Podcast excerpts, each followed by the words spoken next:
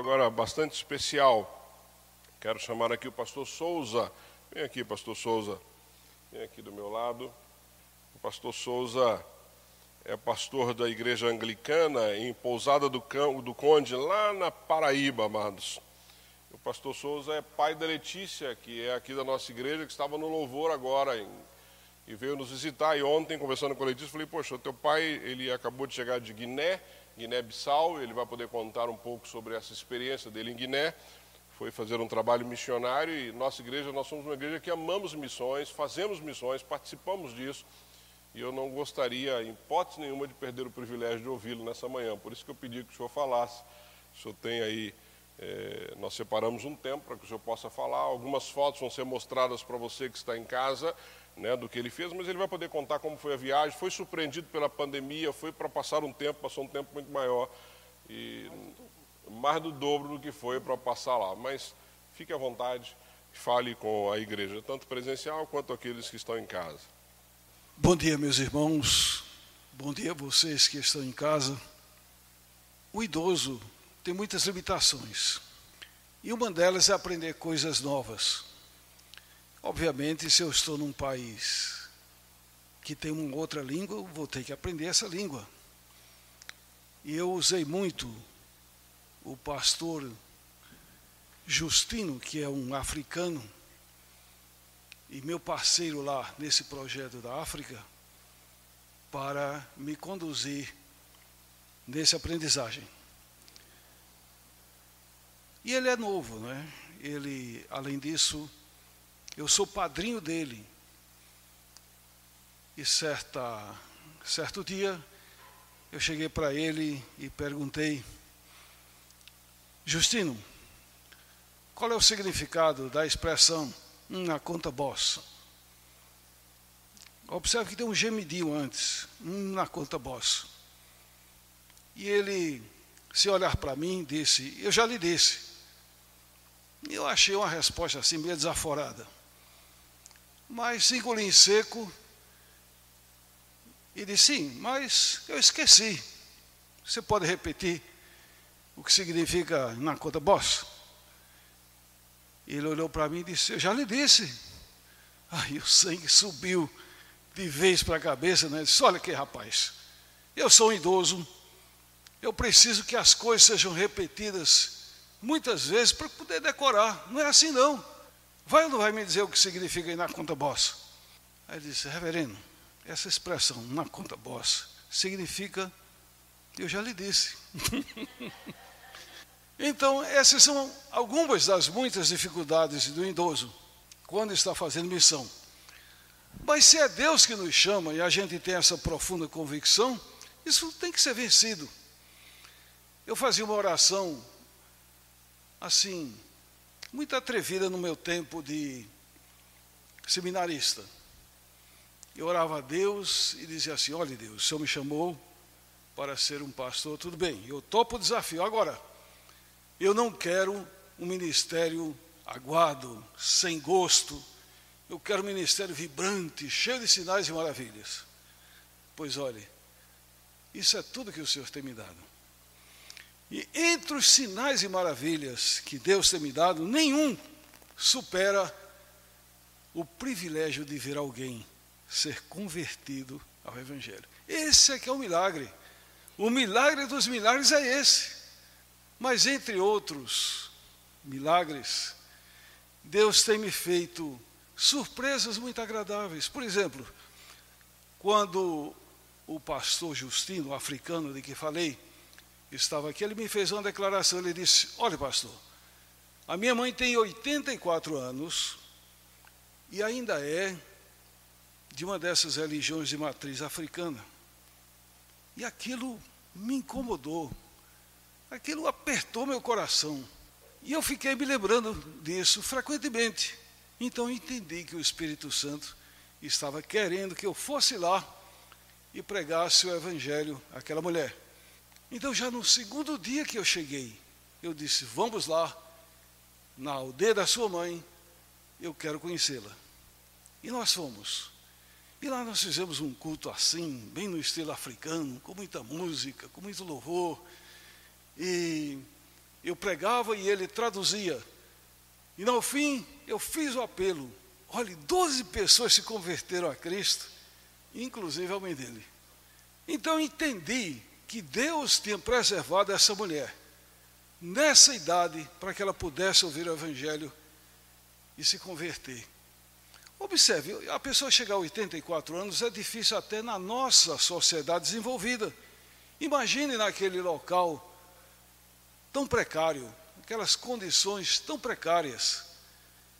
Pois bem, Deus faz assim. O amor de Deus é incompreensível, é maravilhoso. Talvez o pessoal que esteja cuidando aí da mesa possa colocar essa foto, onde eu estou abraçado com ela. Essa foto aí, essa é a mãe dele. 84 anos, magrinha, mas ouviu o Evangelho. E agora nasceu uma igreja lá, pastor ele. Né? E essas 12 pessoas, eu ia para muito longe, eu disse, e agora, Senhor? O Senhor me deu essas pessoas, converteram-se a Cristo, mas precisa de prosseguir. Levante alguém para isso, pois ele levantou.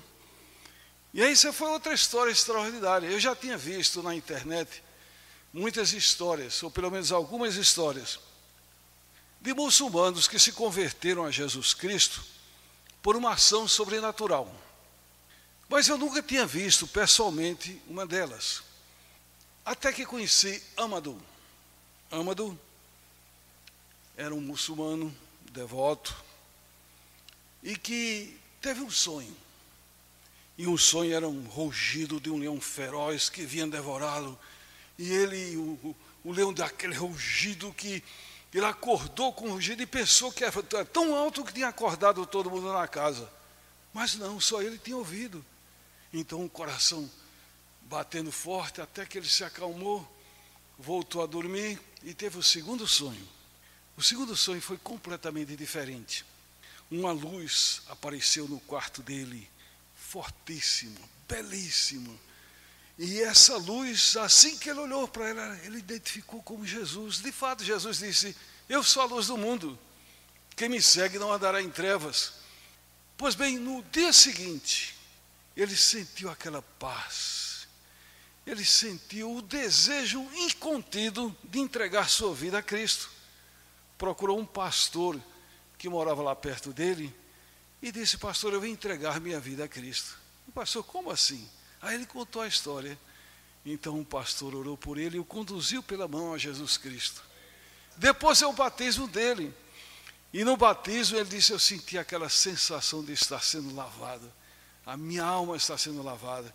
Os meus pecados estão sendo lavados. Então ele estava disponível lá. É o pastor que está cuidando dessa turminha que se converteu lá. Os desafios são muito grandes nesse local. O país não tem energia elétrica. Você já imaginou viver sem energia elétrica? Tudo que você faz tem que ter energia elétrica. Até o celular. Você não vive mais sem energia elétrica, mas lá não tem. Quem tem energia elétrica, são os ricos lá, e são poucos, usam essa energia solar mas, no geral, no país, não tem energia elétrica. Nem mesmo nas cidades, que na verdade são vilinhas, pequenininhas. Somente a capital é grande e tem, lá tem energia. O gerador é elétrico, é uma energia então muito cara. Então, no interior, quando você vai para esse ofício de missionário, seu coração tem que ir junto. Você tem que ter essa capacidade de fazer essa oração. Senhor, coloque no meu coração amor por esse povo, porque senão a gente não prossegue. E Deus faz isso, Ele não responde às orações. Essa é uma experiência que todo crente tem que ter. Deus responde às orações. Então, caminhando em cima desse sobrenatural, você consegue fazer muito mais do que poderia, mesmo numa situação de idade tão avançada. Deus é o nosso refúgio e fortaleza, socorro bem presente. Então, quando estamos nessa situação de adaptação lá, e é muito, muito difícil realmente. Para vocês terem uma ideia, a comida básica do país é arroz com peixe. Arroz com peixe é bom, não é? Mas todo dia, duas vezes por dia, 30 dias no mês. Pois bem, se você não consegue adaptar-se a isso aí, ore a Deus. Ele me deu essa graça de ter essa dieta. Aliás, juntando essa alimentação com umas andadas que eu dava diariamente, perdi 18 quilos. Veja que bênção. Isso é uma boa notícia para vocês. Venham comigo, vamos juntos lá para a África. Nós temos o seguinte projeto lá. Nós entendemos que a mensagem do Evangelho ela está muito bem explicitada naquele evento em que Jesus participou do milagre da multiplicação dos pães. Veja, isso se deu depois que Jesus passou um tempão na pregação, no sermão mais empolgante de todos os séculos, que foi o Sermão da Montanha. Logo depois disso, o povo estava faminto, né? E os discípulos vieram a Jesus com a seguinte proposta: Senhor, manda o povo vazar. E ele vai por aí, pelas aldeias, e vai se virar, vai comprar. Aí Jesus disse: Eu tenho uma outra proposta. Qual é? Deem de comida vocês mesmos a ele. Mas como assim? Ele disse: O que é que vocês têm? Fizeram a pesquisa, tinham cinco pães e dois peixinhos, e alguém prevenido que, que levara seu lanche. Estragam. Pronto, chegou a hora do agir de Deus. O que, que ele fez? Multiplicou aquilo ali. E depois chegou a hora do Vá distribuir isso aí. Vá você mesmo dar de comida às pessoas. Então, a missão, o trabalho missionário, ele anda em cima disso aí, dessa forma de pensar, desse raciocínio. Nós estamos no local onde falta tudo, mas a maior carência a gente pode colocar em cima de dois trilhos, que é levar o pão que desceu do céu às pessoas, num trilho, e no outro trilho você leva o pão da massa de trigo, literalmente, que a necessidade no entorno aonde a igreja vai ser construída. E a necessidade ali é educação. Então nós compramos uma área lá de quase um hectare. Sabe quem comprou esse terreno lá? Foi minha igreja, pequenininha, pobrezinha, porque eu pastorei uma igreja entre os pobres, lá na Paraíba. E ela comprou esse terreno. Então, está lá o terreno. O que vamos fazer? Vamos erguer uma igreja para levar o pão que desceu do céu. E vamos construir uma escola para levar o pão da massa de trigo. E junto vem outras coisas complementares, que eu preciso de água, tem que furar um poço. Preciso de casa para morar, os pastores, pelo menos três. A minha, a do pastor Justino, e mais uma outra para quem for nos visitar. E nessa hora eu penso no pastor Wilson, quem sabe, né? Tudo é possível que crê.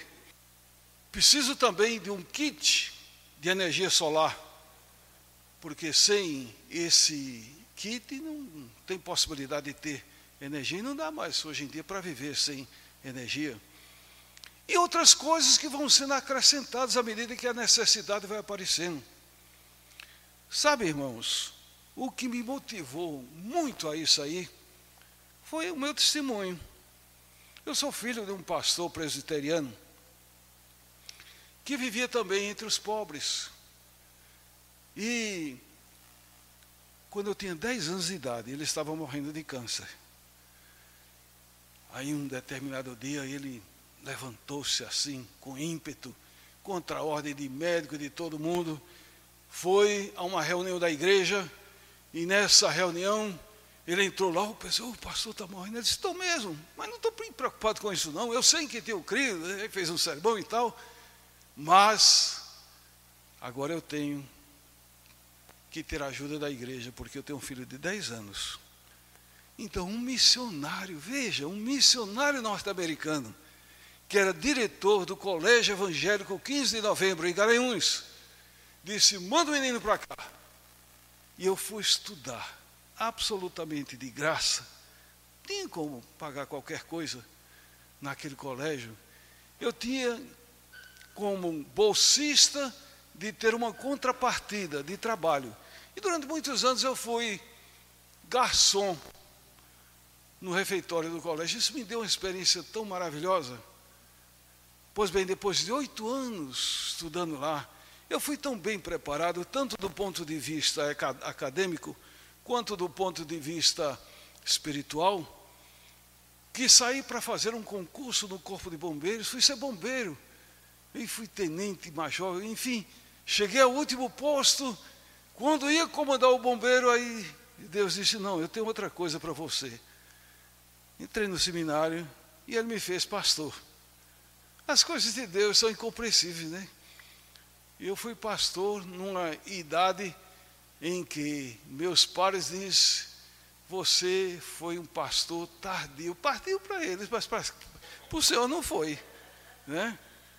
E essa, essa paixão missão veio daí. Veio daí. Então, quando agora eu estava para sair, entregar minha igreja armaram uma rede na praia, dentro dos coqueiros e tal, uma de coco. Aí Deus, não, não é hora não. E me mandou para a África, né? A minha mulher, Fátima, eu uso muito assim para a contraprova de Deus. Né?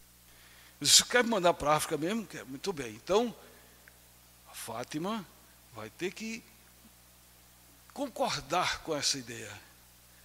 Aí eu assim, meio que torcendo que ela dissesse não, não é? Diz, Fátima, o que, é que você acha dessa proposta de ir para a África? Ela vibrou, ela deu. e ela toca sanfona e já fez corinhos com a, a, a língua de lá.